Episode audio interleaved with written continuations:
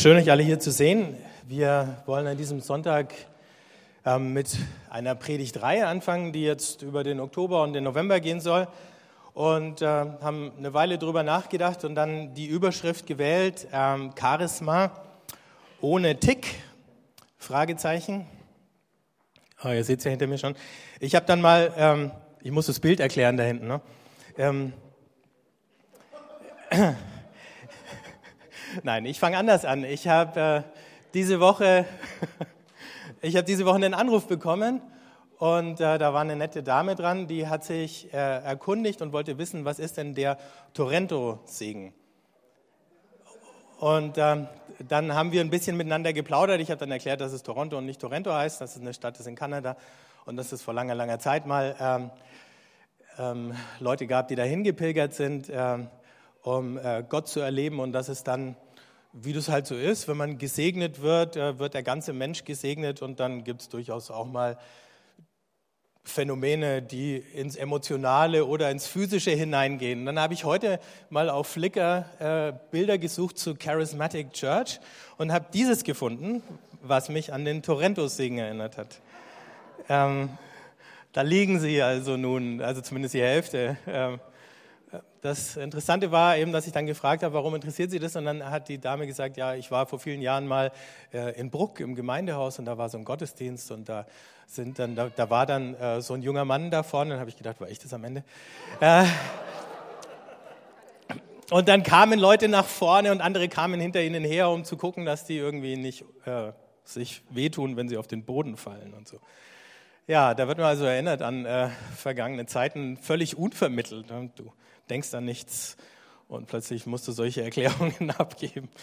Ja, ähm, das hat ein bisschen auch äh, zu tun mit äh, solche Schlagworte oder manchmal Etiketten verwenden wir ja äh, manchmal. Also es gibt natürlich alle möglichen christlichen Etiketten und äh, charismatisch ist eins von denen. Und wenn man dann mit solchen Etiketten gelabelt wird, wie man so schön auf Neudeutsch sagt, äh, dann ist das manchmal äh, hilfreich, weil es äh, manche Dinge sozusagen äh, abkürzt.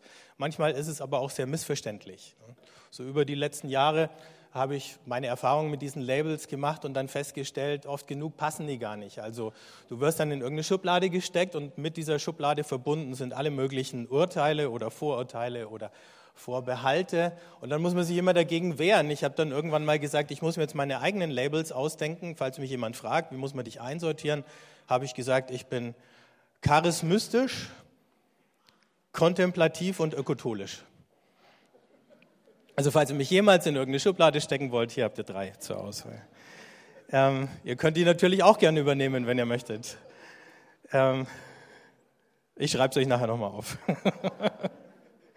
also viele von diesen Kategorien passen nicht so richtig. Und dann äh, ist es auch noch so, dass im Laufe der Jahre sich natürlich bestimmte Etiketten auch irgendwie verbrauchen. Und äh, während sie früher vielleicht mal hilfreich waren, sind sie es vielleicht gegenwärtig schon gar nicht mehr. Die Grenzen verschwimmen ja auch. Äh, früher war ganz klar, wer in diese Schublade gehört, der kann auf gar keinen Fall in jener sein und so weiter. Und heute stellst du fest, Leute bewegen sich über diese ehemaligen Grenzen, die ganz durchlässig geworden sind, hin und her und jeder findet das, was ihm gut tut und was ihn weiterbringt und wo er Gott begegnet oder nochmal anders, wo er den Heiligen Geist erlebt. Deswegen ist es auch schwierig, solche Identitäten mit solchen Etiketten zu beschreiben. Also haben wir gesagt, dann schauen wir doch mal in den nächsten paar Wochen, ähm, wie das ist mit dem Heiligen Geist in der Bibel. Ähm, schauen wir nochmal zurück und äh, gucken mal, was wir jetzt vielleicht auch aus einer anderen Perspektive lernen über Texte, die wir vielleicht auch lange äh, gelesen haben und vielleicht auch erinnert werden an vieles Gute, an das wir uns auch gerne erinnern lassen. Und ich möchte heute anfangen mit einem Stück aus dem Lukas-Evangelium die erste Predigt, die Jesus hält. Also ihr erinnert euch, ähm, Jesus taucht irgendwo im Gefolge von Johannes dem Täufer auf, wird dann im Kapitel zuvor getauft, dann ist diese Stimme, die vom Himmel kommt, die Taube, die auf Jesus herabkommt. Dann führt der Geist ihn in die Wüste, da wird er versucht. Aus der Wüste kommt er wieder zurück und das allererste Ereignis, was wir erzählt bekommen von Lukas, ist dieses, also sozusagen frisch erfüllt mit dem Heiligen Geist, frisch getestet in der Wüste, kommt jetzt Jesus da als, ist unscharf? Okay, als äh, charismatischer Prediger, äh, so kann man es tatsächlich bezeichnen, nach Nazareth. Da heißt, so kam er auch nach Nazareth, wo er aufgewachsen war und ging wie gewohnt am Sabbat in die Synagoge.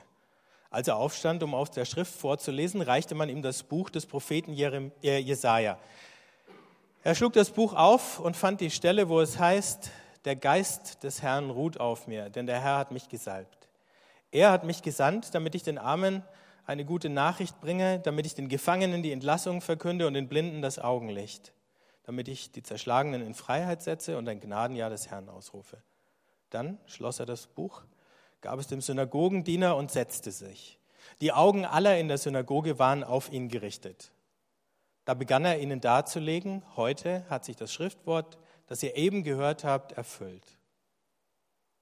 Seine Rede fand bei allen Beifall. Sie staunten darüber, wie begnadet er redete und sagten, ist das nicht der Sohn Josefs? Also, da kommt Jesus als ein charismatischer Prophet, ich nehme den Begriff gleich vorweg, ähm, in seine Heimatstadt Nazareth, geht in die Synagoge und äh, hält seine erste Predigt, von der wir nur einen einzigen Satz hören jetzt erstmal. Ähm, möglicherweise hat er mehr gesagt und Lukas berichtet es nicht, aber der eine Satz hat voll eingeschlagen. Nun sind wir ja das gewohnt, ähm, Jesus nicht fälschlicherweise, durchaus richtiger, aber manchmal missverständlicherweise primär zu sehen als den Sohn Gottes. Und dann sagen wir, naja, dass er bestimmte Dinge getan hat und tun konnte, lag halt daran, dass er Gott war. Das ist sozusagen die Kurzform. Und deswegen hat er alle möglichen ungewöhnlichen Dinge tun können. Aber so wird er gar nicht beschrieben im Lukas-Evangelium, sondern da wird er beschrieben erstmal als ein normaler Mensch. Wir haben das ja vorhin in dem Lied gesungen. Ich weiß nicht mehr genau, wie der Text war einer von uns oder so wie wir oder so ähnlich. Ne? Wir nehmen das aber gar nicht ernst, weil wir kleben dieses Etikett Gottessohn drauf und dann haben wir Jesus in eine ganz andere Kategorie versetzt. Ähm, und dann spielt er in einer anderen Liga und wir nehmen ihn uns auch gar nicht mehr zum Vorbild und das ist das Problem. Ähm, der australische Theologe Michael Frost hat neulich mal die Frage aufgeworfen in so einer Diskussion auf Facebook, ähm, wie kann es eigentlich sein, wenn wir Leute bitten, Bibeltexte zu lesen aus den Evangelien und dann sagen, Jesus tut hier irgendwas und äh, mit allen möglichen Leuten und dann fragen wir die Leute, die diesen Text lesen, mit wem in dieser Geschichte identifizierst du dich?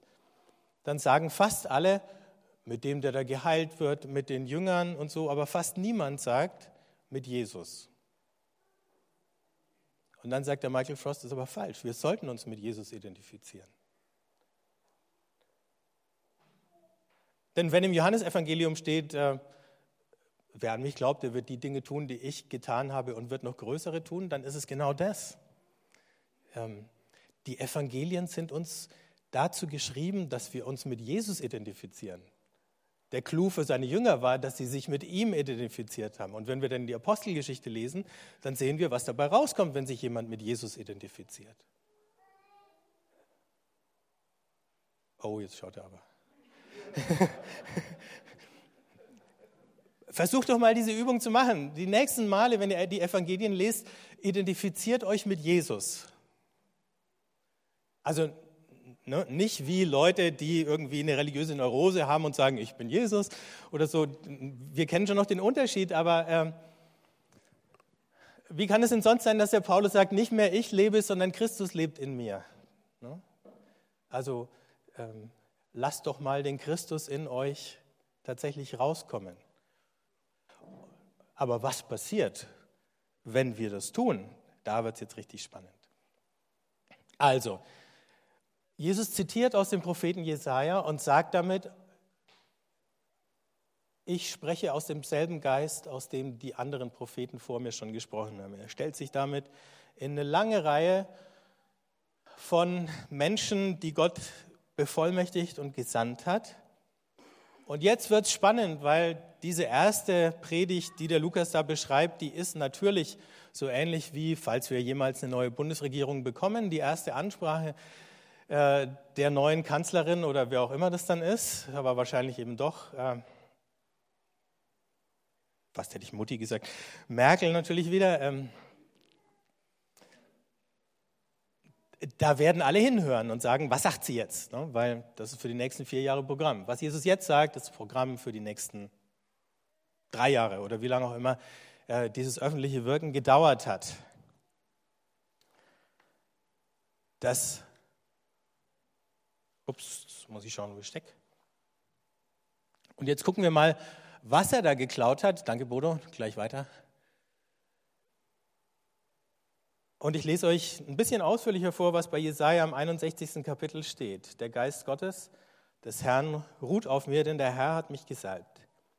Er hat mich gesandt, damit ich den Armen eine frohe Botschaft bringe und alle heile, deren Herz zerbrochen ist, damit ich den Gefangenen die Entlassung verkünde und den Gefesselten die Befreiung, damit ich ein Gnadenjahr des Herrn ausrufe, einen Tag der Vergeltung unseres Gottes, damit ich alle Trauernden tröste, die Trauernden Zions erfreue, in den Schmuck bringe anstelle von Schmutz, Freudenöl statt Trauergewand, Jubel statt der Verzweiflung. Man wird sie die Eichen der Gerechtigkeit nennen, die Pflanzung, durch die der Herr seine Herrlichkeit zeigt. Dann bauen sie die uralten Trümmerstätten wieder auf und richten die Ruinen ihrer Vorfahren wieder her. Die verödeten Städte erbauen sie neu, die Ruinen vergangener Generationen.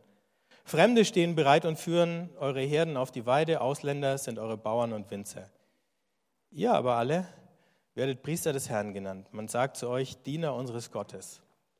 Was die Völker besitzen, werdet ihr genießen. Mit ihrem Reichtum könnt ihr euch brüsten. Doppelte Schande mussten sie ertragen, sie wurden angespuckt und verhöhnt, darum erhalten sie doppelten Besitz in ihrem Land.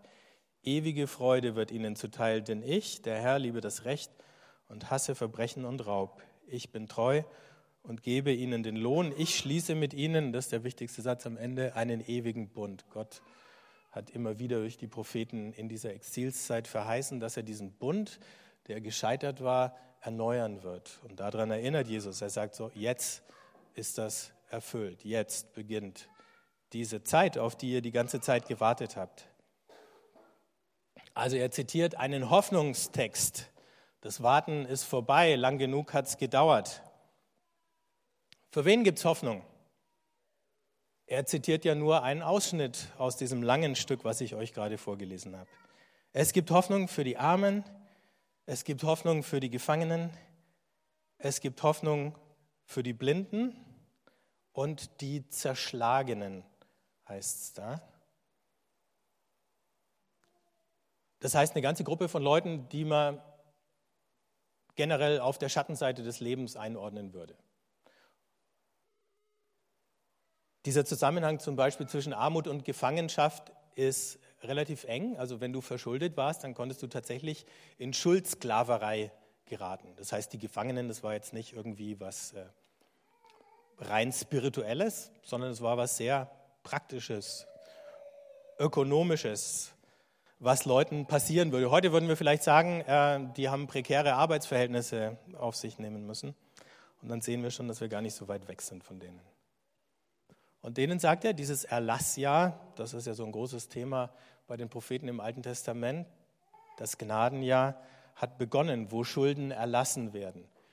Die sollten, ob es tatsächlich so war, wissen wir nicht, die sollten zumindest auch ganz praktisch und eben auch ökonomisch erlassen werden. Aber dann bekommt dieses Gnadenjahr noch einen anderen Beiklang, nämlich dass, dass Gott tatsächlich eben, wenn er kommt und sich wieder bei seinem Volk niederlässt, ähm, tatsächlich alles neu machen wird. Die Verhältnisse zwischen den Menschen, ähm, aber auch das, was an körperlicher Krankheit und Zerstörung passiert ist, bis hin zur ganzen Schöpfung, die erneuert wird. Damals war das noch nicht so wichtig, heute wird es immer wichtiger, dieser diese Erwartung, dass Gott eben auch das, was an der nichtmenschlichen Schöpfung zerstört ist, wieder zurechtbringen kann.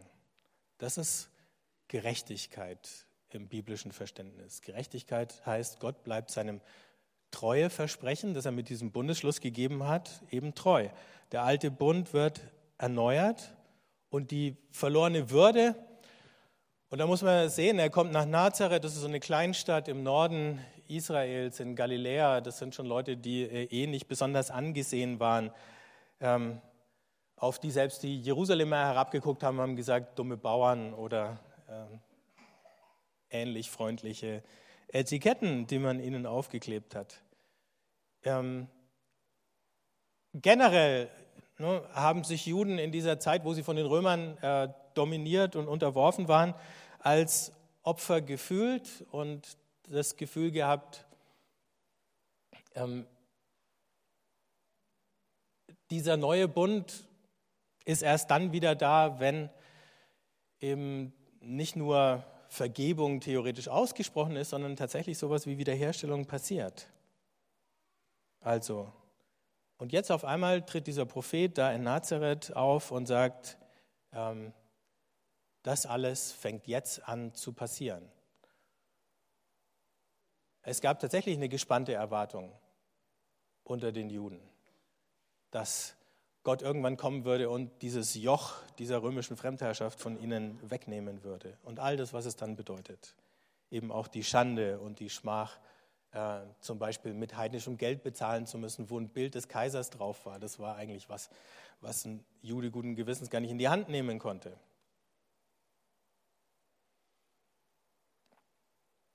All das reißt Jesus an, indem er ein paar Sätze aus diesem Jesaja-Text zitiert und die Leute sind sofort elektrisiert. Und dann ist es ja noch einer von ihnen. Ne? Also, wer hätte das gedacht? Irgendwie so ein Provinznest und auf einmal steht einer da und sagt, und ich bin der, ähm, der das jetzt in die Wirklichkeit überführt, in die Tat umsetzt. Ja, einer von ihnen. Deswegen fragen sie, ist das nicht der Sohn von Josef? Was, einer von uns? Der ist der berufene Prophet, der jetzt das Blatt wendet. Und äh, erstmal sind sie ganz begeistert. Aber man muss auch hören, nicht nur was Jesus zitiert hat, sondern auch was er weggelassen hat. Und da wird es ganz interessant. Jesus hatte diesen Text ganz frei zitiert. Und was er weggelassen hat, sind zwei Dinge. Das erste ist, bei Jesaja war noch davon die Rede vom Tag der Vergeltung. Nichts von Vergeltung ist bei Jesus zu hören. Zweitens war davon die Rede gegen Ende, wenn ihr euch noch erinnert, dass die Heiden unterworfen werden, dass sie den Israeliten dienen müssen und dass die sich bereichern an dem Reichtum der Heidenvölker. Beides war eine Erwartung, die die Leute auch hatten.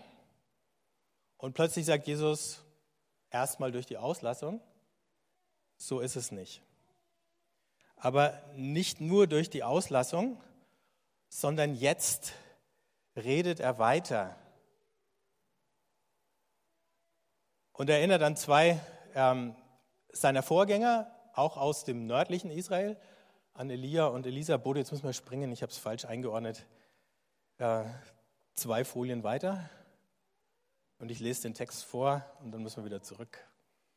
Da entgegnete er ihnen, sicher werdet ihr mir das Sprichwort vorhalten, Arzt, heile dich selbst. Wenn du in Kafanaum so große Dinge getan hast, wie wir gehört haben, dann tu sie auch hier in deiner Heimat. Und er setzte hinzu, Amen, das sage ich euch, kein Prophet wird in seiner Heimat anerkannt. Wahrhaftig, dies sage ich euch, in Israel gab es viele Witwen in den Tagen des Elia, als der Himmel für drei Jahre und sechs Monate verschlossen war und eine große Hungersnot über das ganze Land kam. Aber zu keiner von ihnen wurde Elia gesandt, nur zu einer Witwe aus Sarepta bei Sidon.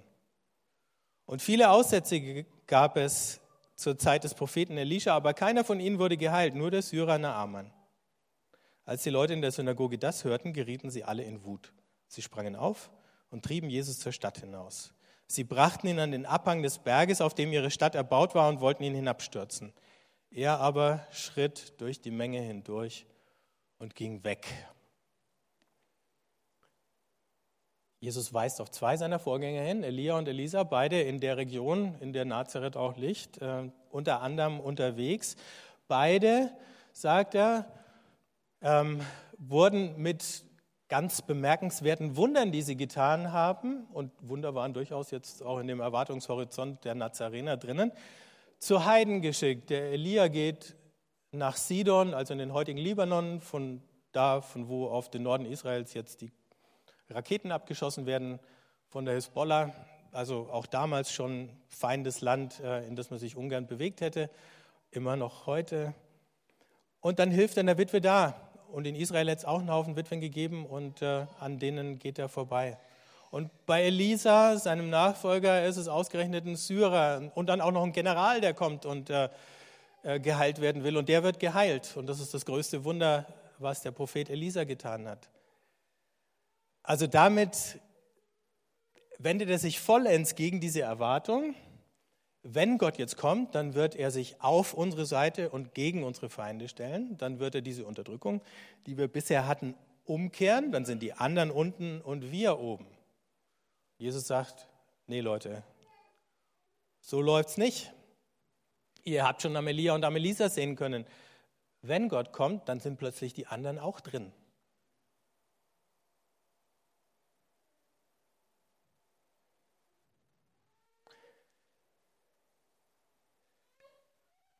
Ich habe diese Woche einen interessanten Gedanken gefunden. Da ging es um Moral und Gesellschaft. Oh, ja, das können wir uns zuerst anschauen. Ähm, könnt ihr das Bild entschlüsseln? Ähm, hier wird sortiert in drinnen und draußen. Drinnen ist die Festung Europa. Da schaut jemand raus und sagt, sagt zu den Flüchtlingen, die da mit dem äh, Schlauchboot, dem überfüllten, angeschippert kommen, ich sagte, wir haben totales Mitleid mit euch. Ähm,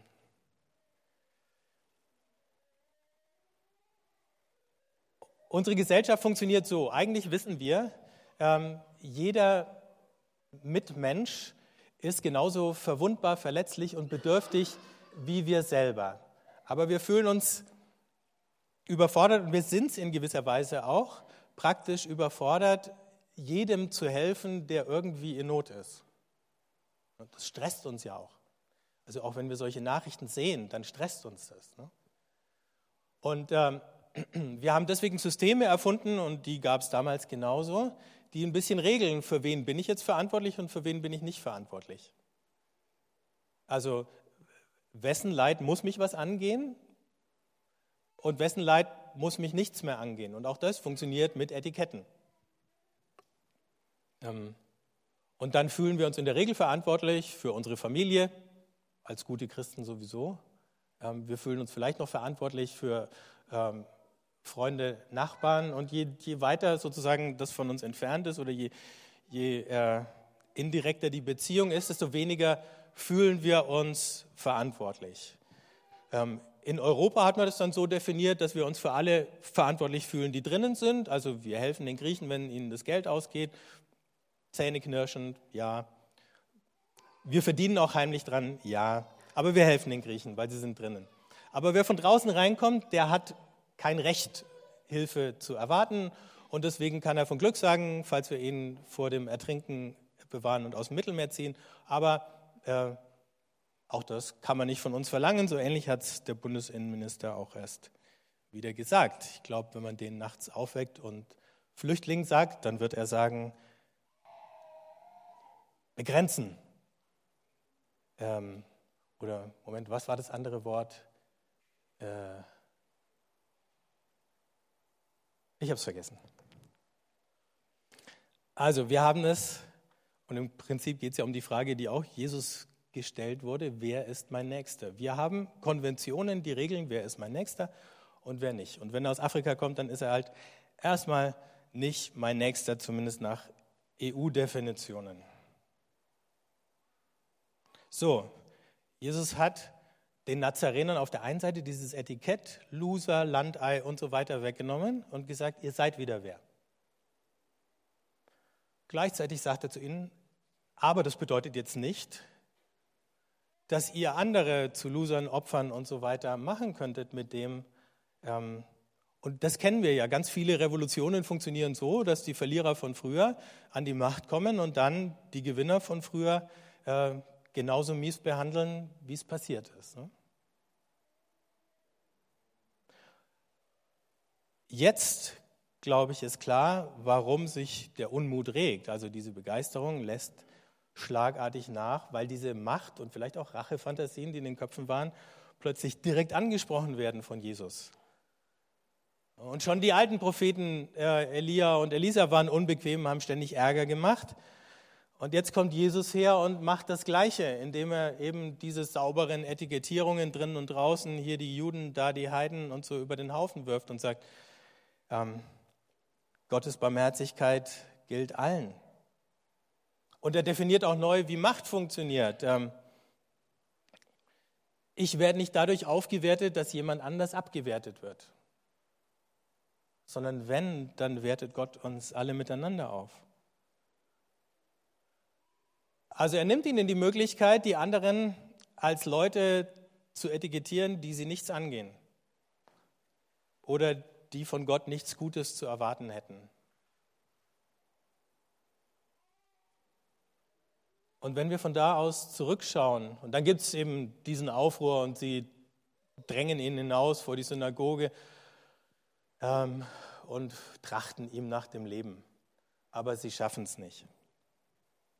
Wenn wir von da aus zurückschauen und sagen, okay, was lernen wir aus diesem allerersten Auftritt dieses charismatischen Propheten Jesus in seiner Heimatstadt? Worum geht es dem Heiligen Geist? dann vielleicht die folgenden Punkte. Erstens, Heil oder Heilung oder, falls ihr euch erinnert, ans Frühjahr mit dem Professor Zulehner, der vom Heilland geredet hat. Ähm, Gott ist der Gott, der sich den Leidenden zuwendet. Ich muss daran denken, als der Achim das Bild von dem Berg gerade gesagt hat oder ein paar von den Liedern, die wir gesungen haben, von Gott oben im Himmel auf dem Thron und so. Es ist ja nicht nur das in der Bibel, das steht durchaus auch da, sondern es ist eben auch der Gott, der runtergestiegen ist der selber an den Fuß des Berges kommt, um uns raufzuführen. Oder der vielleicht gar keinen Aufstieg von uns verlangt, weil es da unten der Ort ist, wo er mit uns sein möchte. Zweitens die Versöhnung. Gott stellt das gestörte Verhältnis zwischen seinem Volk Israel wieder her. Er stellt die kaputte Würde wieder her. Man sieht es erst an Einzelnen, die da geheilt werden, an Einzelnen, die ein neues Verhältnis durch Jesus zu Gott finden, aber es werden immer mehr. Es entsteht eine Bewegung. Dann Gerechtigkeit. Gerechtigkeit in dem Sinn, dass eben diese Ordnung von Unterdrückung nicht einfach umgekehrt wird, sondern aufgehoben oder überwunden wird, dass es keine Ausgrenzung mehr braucht. Und dann aber die Konfrontation. Jesus gerät ja mit denen, die von dieser Ausgrenzung profitieren würden oder meinen, sie würden es, äh, in Streit. Die sind wütend. Alles andere, was er predigt und seine Wunder gehört in den Rahmen hinein. Dass Gott kommt, um nicht nur ein kleines Volk, sondern seine ganze Welt neu zu schaffen, dass er die Machtordnungen und die kaputten Beziehungen auch zwischen den Völkern oder Volksgruppen heilt, in ein neues Verhältnis bringt, eine neue Ordnung aufrichtet. Und jedes Mal, wo sich das im Kleinen zeigt, ist es ein Zeichen dafür, dass es im Großen passiert. Zum Schluss, wie ist es mit den Etiketten? Also Israel wird sein Opferetikett los. Aber es darf eben den anderen auch kein Feindetikett mehr geben. Vom Heiligen Geist bewegt zu werden, aus dem Heiligen Geist zu leben, bedeutet dann tatsächlich ernst zu machen damit, dass mich jeder Mensch was angeht, weil er Gott was angeht. Ich kann deswegen nicht jedem Menschen in gleicher Art und Weise praktisch helfen aber ich kann mich nicht durch solche Kategorisierungen immunisieren gegen den Schmerz und das Leid, das irgendwo existiert.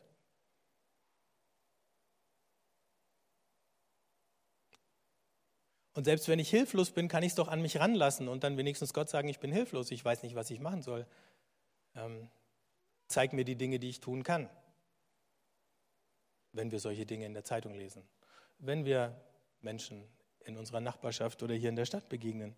Auch hier werden ja Flüchtlinge hin und her geschoben, weil keiner sie in der Nachbarschaft haben möchte.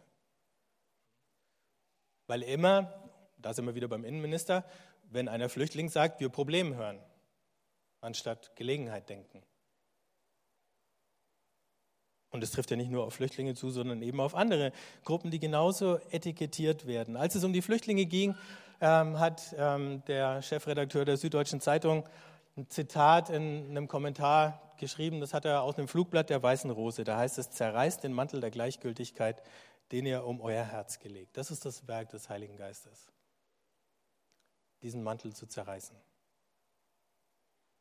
Jesus in dieser Situation riskiert tatsächlich sein Leben dafür. Von daher ist die Frage, was sind wir bereit zu riskieren, wenn wir ihm folgen wollen? Und jetzt versteht ihr, warum ich am Anfang darauf rumgeritten habe, dass wir uns mit Jesus identifizieren müssen. Weil der ist der, der das Risiko hier eingegangen ist. Sind wir bereit, das Risiko auch einzugehen? Jetzt wird auch klar, warum Jesus plötzlich so aus dem heiteren Himmel anfängt davon zu reden, dass er sagt, ihr werdet sagen, Arzt, hilf dir selber. Das ist diese Entscheidung, die er in dieser Versuchung in der Wüste getroffen hat. Dass er diesen Weg geht, der ihn in Lebensgefahr und ins Leid bringt in dieser dreifachen Versuchung hätte er immer wieder anders entscheiden können. Er hätte irgendwie den Weg des Ruhms, äh, den Weg der äh, beeindruckenden Machterweise gehen können. Und es gibt Machterweise, aber sie sind irgendwie klein und fast popelig gegen das, was auch denkbar gewesen wäre. Hier mal einer gesund, da mal. Er tut es nicht. Und am Ende wissen wir ja, wie viel Leid dieser Weg für ihn bedeutet hat aber hat diese Versuchung bestanden. Wir geraten immer wieder in ähnliche Versuchungen. Und wenn wir uns vom Geist Gottes führen oder leiten lassen, dann können auch wir diese Versuchungen bestehen. Die Versuchung wird sein, einem Konflikt, Leid, einer Benachteiligung auszuweichen. Die Versuchung zu bestehen heißt, ich stelle mich dem weil ich keine Angst haben muss, dass ich dran kaputt gehe. Weil ich glaube, dass ich mitten im Willen Gottes bin, wenn ich das tue. Und dass egal was passiert, Gott sich zu mir stellt. Jesus, das sind gefährlich große Fußstapfen, die du zurückgelassen hast. Und manchmal machen sie uns tatsächlich Angst, Oft genug machen sie uns ratlos und hilflos und wir fühlen uns alles andere als stark oder mächtig oder kompetent, sondern einfach nur schwach. Und trotzdem möchtest du, dass wir in diese Fußstapfen reintreten, dass wir dir nachfolgen und dass wir darauf vertrauen, dass wir auf diesem Weg nicht allein sind. Danke, dass wir einander haben und das heute dankbar zur Kenntnis nehmen und feiern können. Und danke, dass du durch deinen Geist bei uns und in uns bist. Amen.